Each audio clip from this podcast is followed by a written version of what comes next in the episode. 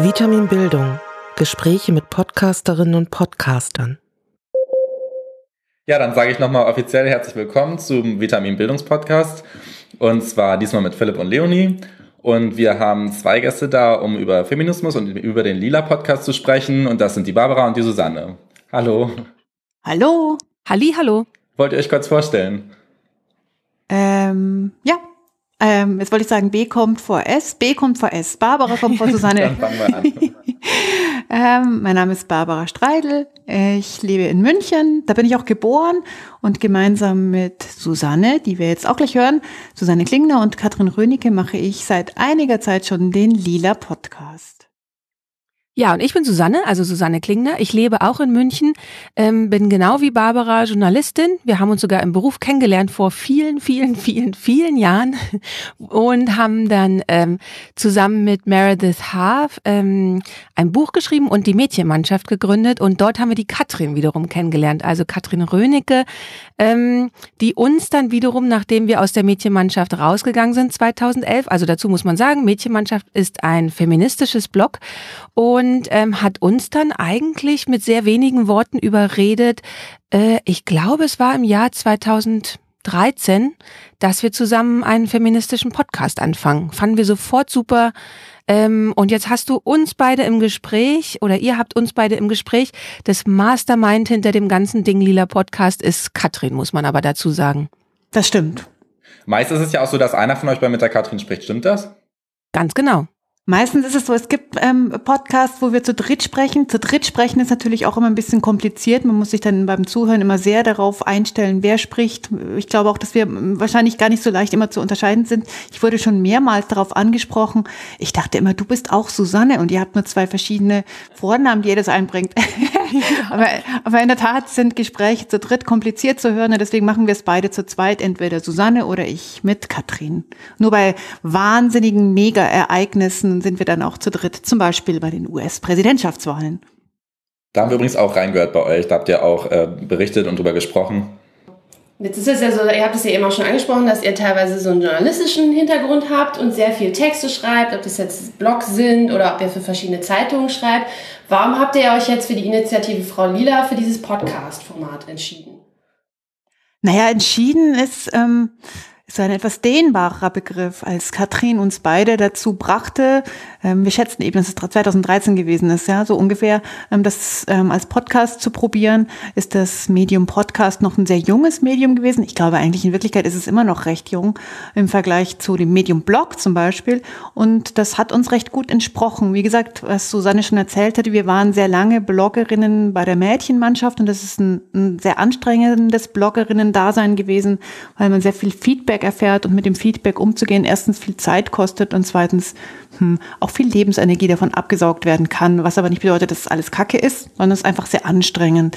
Das ist beim Medium Podcast anders. Das ist einfach irgendwie eine ganz andere Kultur. Das Zweite, was ich sehr toll finde, ist, ich ähm, mache sehr viel Radiojournalismus, arbeite sehr viel beim Bayerischen Rundfunk und ich finde immer ein Gespräch auf eine sehr andere Art und Weise viel unmittelbarer als zum Beispiel ein Text, den ich lese. Es gefällt mir sehr gut. Ja, also tatsächlich kann ich das nur unterschreiben. Es ist eine sehr ökonomische Form und gleichzeitig sehr persönlich. Also bei der Mädchenmannschaft haben wir eigentlich täglich Texte veröffentlicht. Also nicht jede von uns hat jeden Tag was geschrieben, aber der Anspruch war, dass jeden Tag ein bis zwei neue Texte online gehen und die sollten natürlich auch gut recherchiert sein, witzig geschrieben sein und so weiter und so fort. Ähm, oder nicht unbedingt witzig, aber unterhaltsam. Ähm, und dann war so die Idee, okay, bei einem Podcast, man muss sich zwar trotzdem vorbereiten auf die Themen, also ein bisschen was lesen. Und dann kann man aber einfach sprechen, das zusammenschneiden, online stellen. Und was, was mir vorher nicht klar war, was mir aber im Nachhinein sehr, sehr klar wurde, da haben auch äh, Katrin und ich in einer der letzten Sendungen drüber gesprochen, dass das Podcast-Publikum ein irre angenehmes Publikum ist. Also ich glaube, dass diese Zugangsschwelle, sich überhaupt die Sendung anzuhören und natürlich dann auch erst eine Reaktion zum Beispiel drunter zu schreiben, also eine Meinung zu einem besprochenen Thema zu äußern, ähm, die ist relativ hoch und dadurch haben aber die Antworten auch eine sehr hohe Qualität. Also online beim Texte ähm, also bei diesem Blog-Medium oder es geht ja einem ja auch so, ähm, also den Zeitschriftenportalen oder Zeitungsportalen geht's genauso, dass viele Leute einfach die Überschrift lesen und dann haben sie schon eine Meinung dazu und lesen überhaupt nicht das eigentliche Stück. Und das ist, fällt beim Podcast total weg und das ist, das ist super. Also ich weiß es so arg zu schätzen und wir haben uns mal die Zahlen angeguckt, dass wir letzten Endes mit dem Lila Podcast jetzt so eine Reichweite haben wie mit der Mädchenmannschaft damals und ähm, aber die das Publikum einfach ein ganz anderes ist. Also wir werden so gut wie nie beschimpft. Also ich kann mich an kein einziges Mal erinnern.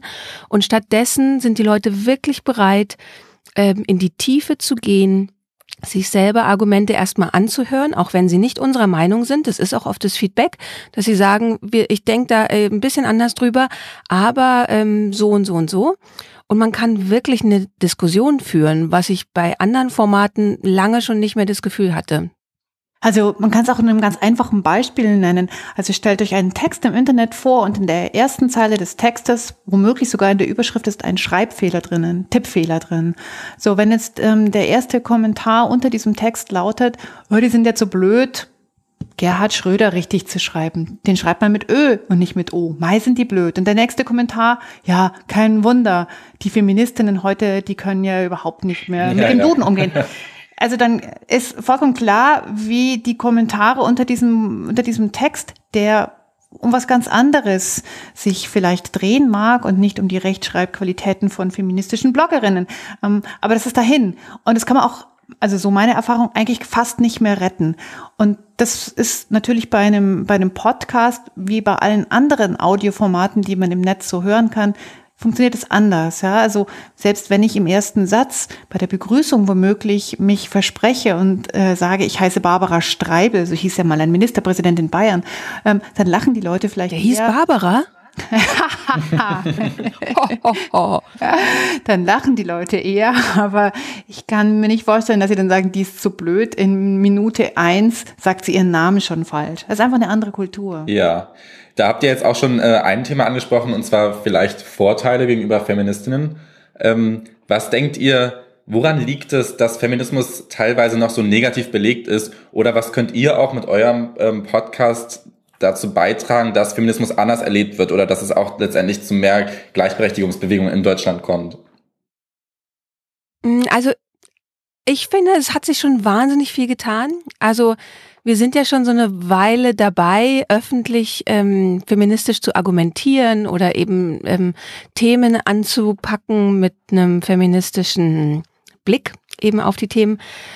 Und als wir angefangen haben, das Buch zu schreiben, wir Alpha-Mädchen 2007, da war Feminismus noch so ein richtiges Bähwort. Also das fand einfach nicht statt in den Medien. Du konntest, also außer wenn du die Emma gelesen hast, gab es so gut wie keine Medien, vielleicht mal einen Fanzine oder so, die das Wort Feminismus benutzt haben oder Feministin. Und ähm, dann haben wir dieses Buch geschrieben und mit uns erschienen weitere Bücher und nach uns erschienen viele, viele Bücher. Und ähm, dann durch das Blog auch Wir Mädchenmannschaft war so eine naja, wie hat man es genannt, feministische Netzgemeinschaft, sowas ist entstanden. Und es entstanden immer, immer mehr Blogs auch, die sich feministisch mit bestimmten Themen auseinandersetzten. Also ich kann mich erinnern an das Feedback von einer Bloggerin, die ein feministisches Sexblog, also so sexuelle Aufklärung im Prinzip, ähm, ähm, begonnen hat, weil sie die Mädchenmannschaft so toll fand oder weil sie die Idee so toll fand, einfach selber ins Internet zu schreiben. Ähm, dann gab es halt alle möglichen, die sich mit Mutterschaft, mit, ja, eben mit Körper, mit Konsumkultur, mit Gewalt an Frauen, ähm, alleinerziehenden Blogs gab's und so weiter und so fort. Und mittlerweile ist es ja eine riesen Community, muss man schon sagen. Gleichzeitig ist es natürlich überhaupt nicht so und muss auch niemals so sein, dass die sich alle total einig sind und alle sagen, ja, wir sind der Feminismus und wir überzeugen jetzt den Rest der Nation, dass das alles total super ist, was wir äh, machen. Sondern da gibt's natürlich auch ganz viele Diskussionen und die sind auch anstrengend. Und wenn man jetzt nicht Teil dieser Szene ist, sieht man vielleicht auch diese Diskussion und denkt sich so, oh, puh, na gut, der Glück, dass ich da nicht Teil bin. Das klingt ja alles ganz schön anstrengend. Äh, Feminismus ist nichts für mich, ich habe da keine Zeit oder Energie für oder so. Ähm, Und gleichzeitig glaube ich aber, dass sich schon ganz viel getan hat. Also eben einfach, indem man diesen Begriff, Begriff schon benutzen kann, ähm, einfach feministische Debatten auch stattfinden in den großen Medien, die Politik auch tatsächlich feministisch argumentiert, was auch ganz lange Zeit nicht so war. Ähm, der Druck steigt da schon, also an allen möglichen Ecken und Enden.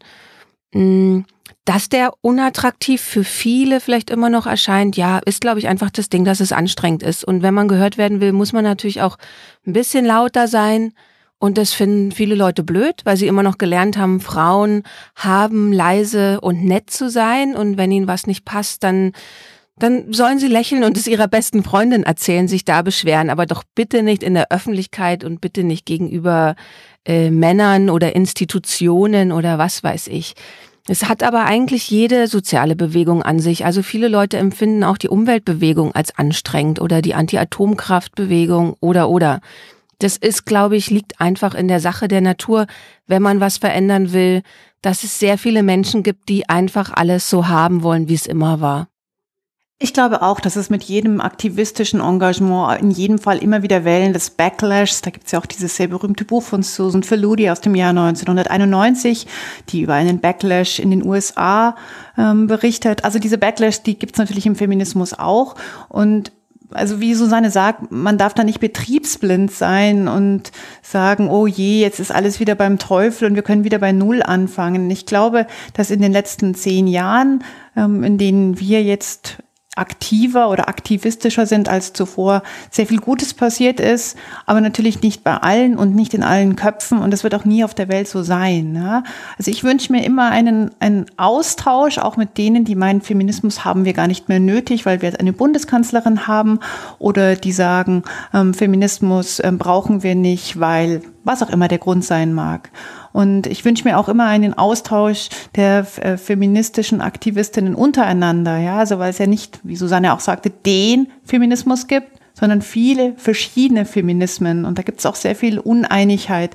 Schlimm wird's oder, oder schwierig wird's nur an der Stelle, an der wie Susanne sagte, man sich in der Öffentlichkeit die Köpfe einschlägt, weil das am Ende des Tages der ganzen Sache Feminismus, die am Ende auch nur, ähm, ein, äh, die am Ende was sehr Gutes für alle Menschen, egal welchen Geschlechts bedeutet, äh, mit sich bringt. Und das ist so ein bisschen das, was ich mir hm, nach all diesen Jahren des aktivistisch Sein immer wünsche, dass man mehr Brücken baut, als Brücken abreißt. Also ich habe, glaube ich, Ende letzten Jahres war das noch, Frau TV auf dem WDR geschaut und ähm, die haben auch mal, ich glaube in der Kölner Innenstadt, ist ja naheliegend beim WDR, ähm, rumgefragt, ähm, ich glaube sowohl Männer als auch Frauen, ob sie Feministinnen bzw. Feministen sind und die haben alle ganz schockiert reagiert und gesagt, um Gottes Willen, nein.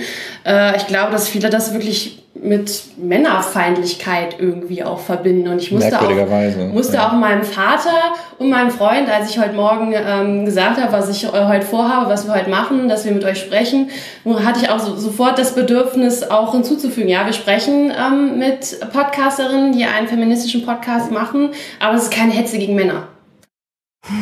Also tatsächlich ging uns das ganz genauso, als wir 2007 angefangen haben, an dem Buch Wir Alpha-Mädchen zu arbeiten. Ähm, wir hatten all diese Klischees im Kopf und wir haben das Wort Feminismus auch nicht benutzt. Da hat einfach, ähm, ich sag mal, Propaganda, die Propaganda gegen ähm, die, die zweite Welle des Feminismus, die hat einfach extrem gut funktioniert. Also es gab ja eben diesen, ich sag mal in Anführungsstrichen, alten Feministinnen, aber meine, damit eben diese zweite Welle ähm, und Frau TV, die du gerade erwähnt hast, sind ja auch so jemand, die sind ja schon ewig da, ja. Und wie Emma ist es so diese Konstante, das, was man in Deutschland überhaupt wahrgenommen hat als Feminismus. Ähm, und Frau TV macht ja einen sehr offenen Feminismus, Feminismus, einen sehr alltagsbezogenen, aber die meisten Leute identifizieren oder ähm, die, die assoziieren ähm, den Begriff Feminismus äh, mit einer Erzählung, die eigentlich einfach erfunden wurde. Also Feministinnen sind alt, die sind hässlich, die sind fett, die haben nichts anderes zu tun. Ähm, das heißt ja so irgendwie, Feminismus ist für die da, die keinen Mann abgekriegt haben. Ähm, und dann die Wellen davor oder nee, jede Welle des Feminismus hat bestimmte radikale Feministinnen gehabt. Ich meine, die Suffragetten, um Aufmerksamkeit zu bekommen, die haben sich vor die Pferde des Königs geworfen. Ja, also das war natürlich radikal oder die sind auch wirklich gewalttätig geworden. Im, in der zweiten Welle des Feminismus gab es halt dann so Debatten, das hat man dann so Schwanzabfeminismus genannt, ja, also die wirklich gesagt haben, alle Männer sind Vergewalt potenzielle Vergewaltiger und dass dann so Kastrationsdebatten geführt wurden. Also äh, aus heutiger Sicht erscheint uns natürlich vieles davon wirklich dermaßen absurd, aber die Zeit wird ihre Gründe gehabt haben, warum diese Debatten aufgekommen sind. Und natürlich ist es erstmal angsteinflößend, ja. Und Menschen empfinden ja sehr schnell Angst vor Dingen, die sie nicht kennen. Das können wir ja jetzt ganz gut wiedersehen äh, mit der Fremdenfeindlichkeit. Also in dem Moment, wo Menschen ins Land kommen, die ich nicht kenne, die ich, ähm, der, deren Kultur ich nicht kenne und vielleicht auch zu faul bin, mich mit denen auseinanderzusetzen, machen die mir vielleicht erstmal Angst. Und ähm, genau dieser Mechanismus greift dann, glaube ich. Und um sich zu wehren, wertet man erstmal was ab. Und das hat massiv stattgefunden. Und genau diese Bilder hatten wir im Kopf. Also, dass Feminismus nichts ist, womit man assoziiert werden möchte. Und dann entstanden aber so die Themen des Buches. Und dann war einfach an irgendeinem Punkt klar, das, was wir da tun, ist uns mit Feminismus auseinandersetzen. Und wenn wir, als wir erstmal dann angenommen haben, also das ähm, akzeptiert haben, dass dieses Zeug da äh, Feminismus ist, haben wir halt beschlossen, okay, der Feminismus, wir müssen also dem ein neues Image geben ist natürlich schwer, aber wir müssen Leuten erzählen, es geht einfach nur um die Gleichberechtigung von Männern und Frauen und nichts weiter. Alles, was dahinter kommt, alle Erzählungen, alle Forderungen auch vielleicht, sind Überlegungen, Theorien, das sind Ansätze, die Frauen oder Männer haben, die überlegen, wie kommt man dahin zur Gleichberechtigung. Wenn man aber die Leute nicht fragt, bist du Feministin, bist du Feminist, sondern wenn man die Umfrage macht, sind sie für die Gleichstellung von Mann und Frau, wird es total umgekehrt sein, weil fast niemand wird sagen, nein, die Frau ist weniger wert als der Mann, die sollte auch schlechter behandelt werden. Ja. Da gibt's ja diesen, da gibt's ja diesen sehr guten Trick, den die Amerikanerin Jessica Valenti, von ihr stammt zum Beispiel auch das Buch Full Frontal Feminism, äh, macht, dass sie bei einem Vortrag zuerst fragt, wer von den Anwesenden ist ähm, feministisch im Englischen ist das ja nicht äh, mit einem Geschlecht verbunden, Feminist. Ähm, und dann, ja, melden sich halt so zwei, drei oder vielleicht auch mehr oder vielleicht auch weniger. Und dann fragt sie eben genau, wie Susanne sagt, äh, wer von den hier Anwesenden ist dafür, dass Frauen für dieselbe Qualitätsarbeit genauso bezahlt werden sollten wie Männer? Wer ist der Meinung, dass sie dieselben Rechte haben sollten und so weiter? Und natürlich melden sich da alle, weil wer sollte da dagegen sein? Und die zwei, die wirklich dagegen sind, gehen, glaube ich, nicht zu einer Veranstaltung von Jessica Valenti Community oder sagen das nicht in der Öffentlichkeit. Und ich, ich, ich weiß, also ich kann das in meinem Umfeld genauso bemer äh, bemerken, wie es vielen anderen geht. Also wie du Leonie gesagt hast, dass du das erstmal erklären musstest und dass man auch so einen merkwürdigen Mechanismus hat. Oh je, ich muss erstmal erklären, die Feministinnen wollen nicht mit einer großen Gartenschere allen Männern den Penis abschneiden. Ähm, das ist merkwürdig und es ist auch in unseren Köpfen so. Ähm, und es gibt natürlich auch die Theorie, dass das eine ähm, sehr große angelegte äh, Kampagne gewesen ist, dass ähm, hier die Rechte oder die Bemühungen, gleiche Rechte zu haben für alle, dass die unterwandert wurden, indem man eben solche Bilder in unseren Köpfen äh, verankert. Also ich meine, wenn ich eine Spiegel-Schlagzeile äh, lese ähm, Feministinnen äh, hacken aufeinander ein. Äh, Alice Schwarzer von jungen Feministinnen entthront oder so weiter, dann reizt es natürlich die Leute, die sowas lesen und es, ähm, es, es pusht natürlich solche Bilder. Ob es diesen Streit dann wirklich gegeben hat oder die Intronisation oder die Entthronung, darum geht's ja dann gar nicht mehr. Und also dass wir alle wissen, wie Medien funktionieren. Die wollen lieber Schlagzeilen als gute, ähm, vielleicht langweiligere Inhalte. Zum Beispiel, dass Alice Schwarzer und die jüngeren Feministinnen sich an sehr vielen Stellen einig sind. Ist ja total langweilig. Ist viel spannender zu schreiben. Die schlagen sich die Köpfe ein. Und ähm, meine Erfahrungen sind auch, dass im, im Englischen oder im Amerikanischen dieser Begriff nicht ganz so mies belegt ist obwohl ich es dort auch kenne, da ähm, retten sich dann viele, indem sie sagen, wir sind nicht äh, Feminists, wir sind eher Humanists, also wir sind Humanisten, wir möchten, dass die Menschen gut behandelt werden und so weiter. Also das, das ist ja bei allen aktivistischen Ideen so. Der Begriff, auf den man sich einmal geeinigt hat, der ist auch zugleich eine, eine Bürde. Und das ist natürlich im Feminismus auch. Gab ja auch einige Versuche, zum Beispiel Thea Dorn, die das Buch das F-Wort geschrieben hat. Auch so um den Dreh herum. 2006, glaube ich, ist es erschienen. Und also da war ja genau also der Versuch. Wir, ähm, nee, die neue F-Klasse. Entschuldige, neue, dass ich unterbreche. Die neue F-Klasse war es. Danke für die Korrektur. Die neue F-Klasse, genau, Theodorn. Ähm, also genau derselbe Versuch, ähm, derselbe Inhalt, aber wir verpacken es ein bisschen anders. Hat sich nicht ganz durchgesetzt, die neue F-Klasse. Ähm, und um das Ganze nochmal auch zu übertragen auf den Podcast, denke ich eben auch, dass das eine gute Plattform ist, um auch Leute zu erreichen, die vielleicht sagen, ähm, ich möchte mich noch nicht als Feminist bezeichnen oder Feministin oder ich weiß nicht genau, was das bedeutet, aber trotzdem ist ein Podcast eben so einfach zugänglich, dass man, so hoffe ich, auch ähm, Leute, die sich noch nicht so identifizieren oder sich dem Thema noch nicht so nah fühlen, trotzdem erreicht. Ähm, ich will da gerne ergänzen, ähm, weil wir haben nämlich gerade zu Weihnachten, also vor Weihnachten hatten Katrin und ich eine Sendung gemacht und dann haben wir uns als Weihnachtsgeschenk gewünscht, dass die Leute uns sagen, wo sie herkommen. Also nicht jetzt räumlich, sondern wie sie zu dem zum Lila Podcast gekommen sind.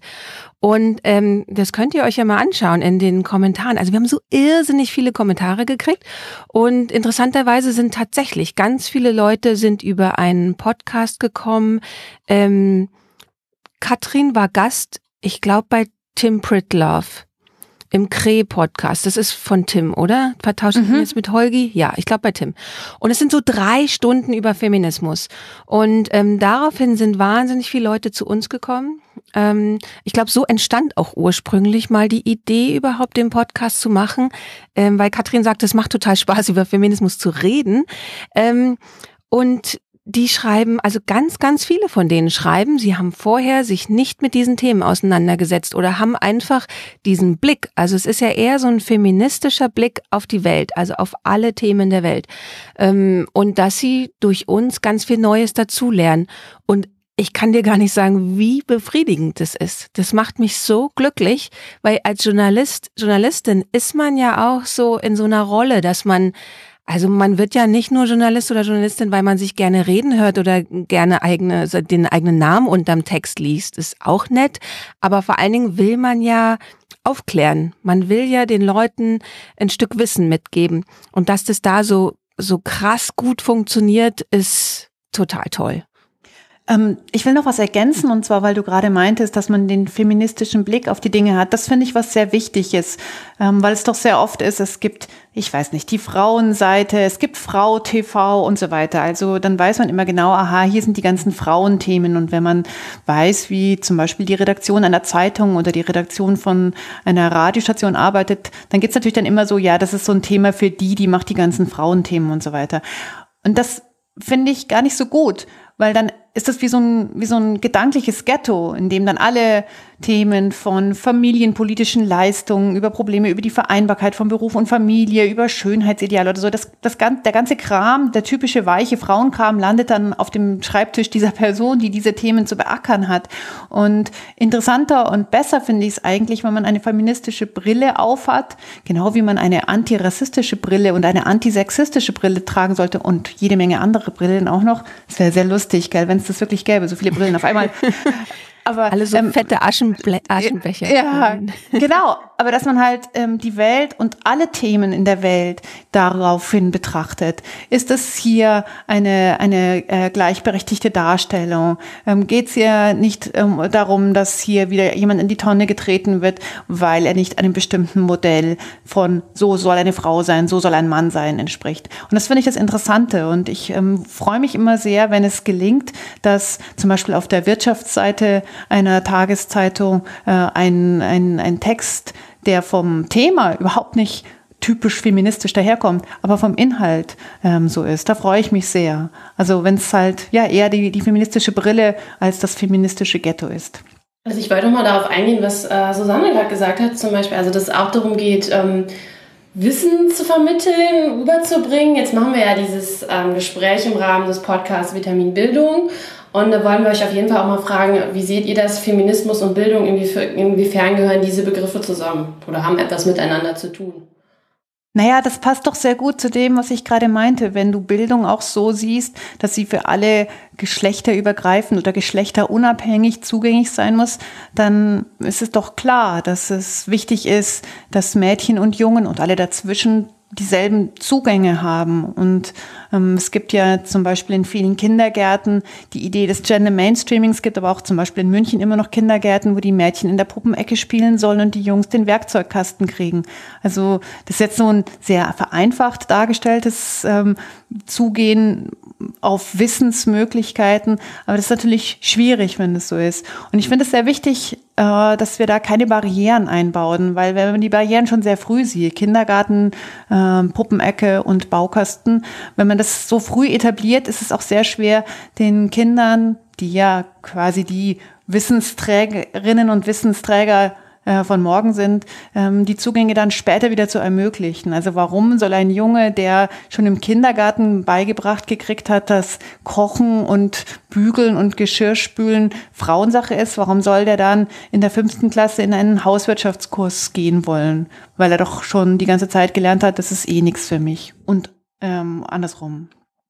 Ja, ich würde da sogar noch weitergehen. Ähm, für mich wäre es sogar wichtig, also wenn man gerade das Thema Bildung und ähm, feministische oder Gleichstellungsideen in der Bildung, ähm, dass es eigentlich viel massiver noch ähm, unterrichtet werden sollte in der pädagogischen Ausbildung zum Beispiel. Also es ist so ein Thema, was Katrin und ich ganz oft in der Sendung haben und manchmal muss ich mich zwingen, dass wir es nicht ständig wieder anfangen, ähm, weil wir haben alle drei Kinder, jede von uns hat zwei Kinder und deswegen ähm, ist es natürlich immer wieder ein Thema. Also wie kann man Feminismus weitergeben? Weil wir haben auch alle die Erfahrung gemacht, dass unsere Mütter und teilweise unsere Väter uns gesagt haben, haben, du kannst alles werden, was du willst. Frauen sind gleichberechtigt. Und dann wächst man heran, wird dann irgendwann, äh, ist im Studium, fängt einen Job an und so. Und dann merkt man, das ist alles überhaupt nicht so. Und ähm, die Generation vor uns hat massiv verpasst, äh, uns mitzugeben, dass Gleichstellung etwas ist, wofür man immer wieder kämpfen muss und was nicht einfach so da ist. Das ist das, was Barbara mit dem Backlash ansprach. Also es gibt immer wieder diese Backlash und wenn man nichts dagegen tut, landen wir irgendwann wieder da, dass die Frauen einfach so viel wert sind wie Sklaven oder wie Kinder, also entmündigt sind, weil der Mann alles entscheidet. Ähm, und deswegen ist es natürlich wichtig, das der nächsten Generation wiederum mitzugeben. Ähm, in meiner Schulzeit wurde das Thema Frauenrechte oder Frauenbewegung überhaupt nicht unterrichtet in der Schule. Ich glaube, Barbara und Katrin ging es genauso, wenn ich mich richtig, richtig erinnere. Mhm. Richtig. Und ähm, heute gibt's zwar so Ansätze, aber ich glaube, es hängt wahnsinnig immer noch davon ab, einfach an welche Lehrerin, an welchen Lehrer du äh, gerätst. Also sowohl in der pädagogischen Ausbildung als auch dann selbst eben in der Schule. Und in meinem Kindergarten zum Beispiel, also im Kindergarten meiner Kinder, ähm, da ist, sind, also die haben zwei ganz junge Erzieherinnen, Erzieher, also ein Mann, eine Frau, was schon sehr super und sehr selten ist. Ähm, und mein Sohn hat über anderthalb Jahre hinweg einfach wahnsinnig gern Kleider und Röcke getragen. Einfach weil er eine große Schwester hat und sie auch wahnsinnig gern Kleider und Röcke trägt. Und er sie so abgöttisch bewundert, dass er so sein will wie sie. Und das war total anerkannt. Und als die ersten Tage, als er damit anfing, mal ein paar Sprüche von den Kindern kamen, sind die Lehrer, also die Erzieherinnen, der Erzieher, sofort eingesprungen und haben darüber dann diskutiert. Und in einer anderen Gruppe, in der gleichen Einrichtung, sprach mich aber dann meine Erzieherin an und hat gesagt, also sie würde das nicht erlauben in ihrer Gruppe. Und ich war so total baff, wie sie jetzt zu dieser, also, dass sie sich traut, das so mir zu sagen, weil ich geistig halt schon viel weiter war und dachte, ja, was soll daran schlimm sein? Aber sie fand es wahrscheinlich verwirrend für die Geschlechteridentität der anderen Kinder, keine Ahnung. Ähm, und aber es wird halt eben Erzieherinnen, Erziehern noch gar nicht mitgegeben, dass es okay sein könnte und dass ähm, Sie gucken sollten, dass die Kinder sich individuell entwickeln. Das wird zwar überall propagiert, aber wenn ich mir manchmal Eltern und Erzieher so anhöre, haben sie nicht verstanden, was die Idee dahinter ist. Ich habe nämlich das Gefühl, dass ganz viele viel schneller die Mädchen- und Jungs-Schublade aufmachen, als sie den Namen ihres Kindes buchstabieren könnten oder so. Also da wird hinter dem Kind wird gar nicht mehr das, das einzelne Kind gesehen, ähm, die Persönlichkeit des Kindes, sondern als allererstes wird gesehen, das ist ein Junge und das ist ein Mädchen. Also wisst ihr, wie ich meine? Und das finde ich so so wahnsinnig traurig auch für die Kinder, weil ich das Gefühl habe, die können sich ja dann immer nur zur Hälfte ausleben oder sogar weniger. Also wenn jetzt ein Junge sehr viel sogenannte weibliche Interessen hat oder ein Mädchen sogenannte männliche Interessen sehr viel, dann werden die ja um diesen ganzen Bereich beschnitten. Und das finde ich, ähm, ich finde es fast schon menschenfeindlich. Ich, mich macht es irrsinnig traurig, wenn ich das beobachte. Also gerade bei anderen Eltern fällt mir das oft auf, die wirklich aufgeklärt sind eigentlich und dann aber bei solchen Dingen da keine Sekunde drüber nachdenken, indem sie sagen, nee, nee, das ist nichts für dich. Oder hier, die Mädchen setzen sich auf die Seite des Tisches und kriegen die rosa Becher, die Jungs setzen sich auf die Seite des Tisches und kriegen die blauen Becher, wo ich jetzt mal denke, what? Also, es geht mir persönlich nicht in den Kopf, aber es liegt an fehlender Bildung. Also Bildung in diesem Bereich, was tun wir da eigentlich? Was soll dieser Irrsinn? Und vor allem, wer hat sich diesen Irrsinn ausgedacht? Es ist nämlich eine Industrie, die Geld damit verdient. Und das ist doch dann ganz schön hart, dass wir unsere, unsere Parameter, also unsere Eckpunkte, die so wahnsinnig viel bestimmen, durch die Industrie uns im Prinzip vorgeben lassen. Also ich, äh, ein, ein Wort noch, wir sind schon ganz schön in der Zeit, meine Uhr sagt 16.30 und ich muss eigentlich gleich weggehen. Oh, Aber eins, okay. wollte ich, eins, eins wollte ich noch hinzufügen und zwar ähm, die Ausbildung zur Bildung. Das ist, glaube ich, ein Riesenthema. Wir hatten in, in, im, im vergangenen Herbst in München eine Veranstaltung, wo es genau darum gegangen ist, Feminismus an die Schulen, also jetzt nicht Kindergarten, sondern schon ältere Kinder. Da war auch jemand vom Bayerischen Lehrer- und Lehrerinnenverband da und noch andere Personen und es war klar, also zum Beispiel in Lehrplänen, warum lernen Kinder nur, es gab Goethe, Schiller und so weiter in der, in der klassischen Literatur, warum gibt es da keine Frauen und warum wird nicht thematisiert, warum es keine Frauen gibt? Ja, warum? Also darüber wird nicht gesprochen. Ähm, und ähm, diese ganzen Sachen, auch über die Sprache, dass wir in der, im Deutschen ähm, ja eigentlich die Möglichkeit haben, Menschen sichtbar zu machen über Sprache. Journalistinnen, Journalisten und so weiter. Es ist anstrengend, aber es ist möglich. Und all diese Dinge gibt es nicht. Und die stehen natürlich auch in keinem Lehrplan. Da stehen mancherlei andere Sachen drin. Und ich glaube, dass da sehr viel noch weiter gedacht werden muss. Und ich wünsche mir da sehr viel Öffnung, sehr viel Bereitschaft. Weil natürlich in den Zeiten, in denen wir unter Stress stehen, fallen wir, wie Susanne sagt, immer schnell in die alten Rollen und in die alten Schubläden zurück macht man doch nicht als Junge, dann macht man doch nicht als Mädchen und so weiter. Und das mh, hm, hat Langzeitschäden, will ich jetzt fast sagen, Folgen, sage ich lieber. Ja, ich kann das auch auf persönliche Weise total nachvollziehen, was ihr teilweise jetzt gesagt habt. Also auch in der Schule habe ich eher die Erfahrung gemacht, die in die Richtung ging, die Jungs bekommen blaue Becher. Ähm, jetzt sind die Leonie und ich hier gerade an der Humanwissenschaftlichen Fakultät äh, irgendwo gelandet, wo das äh, zum Glück nicht mehr so ist und wo Feminismus oft diskutiert hat, aber auch gerade ähm, deswegen bin ich so froh über neue, neue Formen wie den Podcast, der, der darüber aufklärt und darüber spricht. Äh, jetzt würde ich noch gerne fragen, bevor du gehst, Barbara, und bevor die Zeit schon um ist, eine letzte Frage, ähm, wie es überhaupt zu eurer Namensfindung kam, das nochmal interessant ist. Gerade haben wir über Farben schon gesprochen und ihr nennt euren Podcast Lila Podcast. Wie kam es dazu? Ich habe jetzt schon so eine Idee, aber okay, erzählt ihr mal. Ähm, als wir aus der Mädchenmannschaft ausgestiegen sind, das, also Katrin, Barbara und ich tatsächlich sind gleichzeitig ausgestiegen. Ähm, und da war klar, wir wollen ein neues Projekt gründen, ähm, weil uns klar war, wir hören deswegen jetzt nicht mit Feminismus auf. Und da war dann der Name Frau Lila da. Ähm, der, der, ich weiß, mir war der irgendwann mal irgendwo, was weiß ich, im Zweifelsfall unter der Dusche oder auf dem Klo eingefallen und wir fanden den gut, weil mit Lila assoziiert natürlich jeder sofort die Frauenbewegung. Ähm, und dann war sehr, also als wir Frau Lila hatten, war klar, dass der Podcast Lila Podcast heißt, weil man dadurch auch gleich weiß, es ist ein feministischer Podcast. Ja, und wir wollten es gerne Frau nennen, Frau Lila und nicht mehr Mädchen. Wir waren ein bisschen älter geworden. Und ja. Hm. Relativ unaufregend. Leonie, was hast, Leonie, was hast du dir jetzt gedacht? Jetzt genau, wenn man hellblau und rosa mischt, ergibt das Lila. Wunderbar. Ah, okay. Also es ist, äh, ist auch gut, genau, wenn man männlich und weiblich mischt. Äh, tatsächlich ist lila die traditionelle äh, Feministinnenfarbe, fall, falls es jemand noch nicht wusste. Also man sprach ja auch manchmal von den lila Latzhosen weil die Frauen in der zweiten äh, Frauenbewegung ähm, angeblich als Angeblich, aber tatsächlich, ich habe schon welche ge getroffen und habe die dann auch immer mal gefragt, äh, äh, habt ihr die tatsächlich angehabt und die haben die stolz getragen.